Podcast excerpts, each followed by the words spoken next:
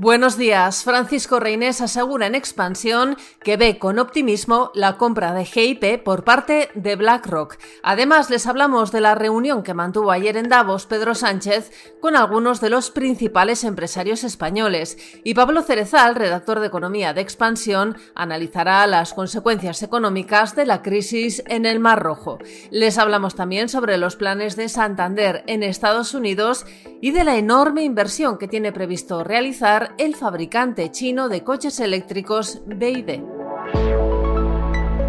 Francisco Reynés, presidente de Naturgy, asegura hoy en expansión que ve con optimismo la compra por parte de BlackRock de Global Infrastructure Partners, la firma propietaria del 20% de la compañía eléctrica. Desde Davos, Reynés admite que no estaba al tanto de la operación, como es habitual en estos casos. BlackRock, el mayor fondo de inversión del mundo, sumará las participaciones financieras que ya tienen Iberdrola, Repsol, Enagas, Redella y Solaria a la que tiene GIP Naturgy, donde tiene dos puestos en el Consejo. Seguimos en Davos porque los primeros ejecutivos de Iberdrola, BBVA, Santander, Repsol, Cepsa, Acciona, Naturgy, Telefónica y Ferrovial mantuvieron ayer por la tarde un encuentro a puerta cerrada con el presidente del gobierno, Pedro Sánchez. Sobre el contenido de la reunión hay dudas. Según fuentes de Moncloa, fue un encuentro cordial en el que no se abordaron asuntos espinosos como el impuesto solidario establecido por el gobierno a grandes bancos y energéticas.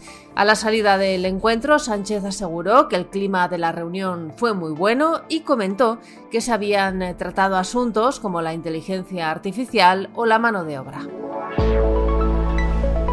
En el Mar Rojo esta madrugada Estados Unidos ha lanzado una nueva oleada de ataques contra zonas en Yemen controladas por los rebeldes hutíes. El conflicto podría alargarse y eso tendría consecuencias permanentes en la economía. Pablo Cerezal, redactor de Economía de Expansión, buenos días. Buenos días, Amaya. ¿Qué consecuencias podemos esperar? Si la situación sigue complicada en el Mar Rojo, la subida de los precios será permanente. Los analistas calculan que solo la subida de los precios de los fletes podría elevar la inflación mundial en un punto porcentual, pero el incremento podría ir bastante más allá si el precio del petróleo también se viera afectado, y eso, a su vez, hará que los tipos de interés se mantengan elevados durante más tiempo. Hoy también les contamos que Santander prepara la entrada de su gestora en Estados Unidos para comercializar fondos de inversión. En ese segmento competirá con otras grandes gestoras de fondos internacionales como BlackRock, JP Morgan, Fidelity o Franklin Templeton.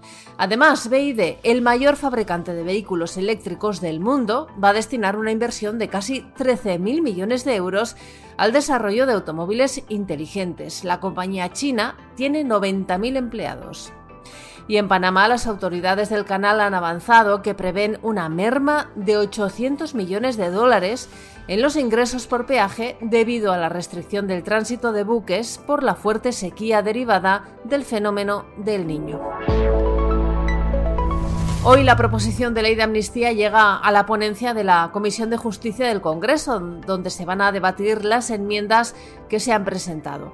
Además, el Pleno del Congreso celebra el último debate sobre la iniciativa impulsada por Partido Popular y PSOE para reformar el artículo 49 de la Constitución y sustituir el término disminuidos por personas con discapacidad. Y en la bolsa, el IBEX 35 retrocedió en la sesión de ayer un 1,26%, cedió los 9.900 puntos.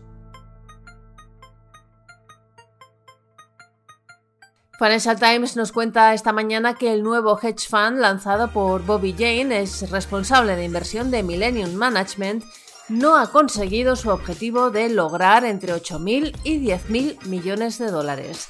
Y el diario revela además que Sheryl Sandberg, exdirectora de operaciones de Meta, ha dejado la cúpula directiva de la compañía después de 12 años. Estos son algunos de los asuntos que van a marcar la actualidad económica, empresarial y financiera de este jueves 18 de enero. Soy Amayor Mechea y han escuchado La Primera de Expansión, un podcast editado por Tamara Vázquez y dirigido por Amparo Polo. Nos pueden seguir de lunes a viernes a través de expansión.com, nuestras redes sociales y las principales plataformas de podcast.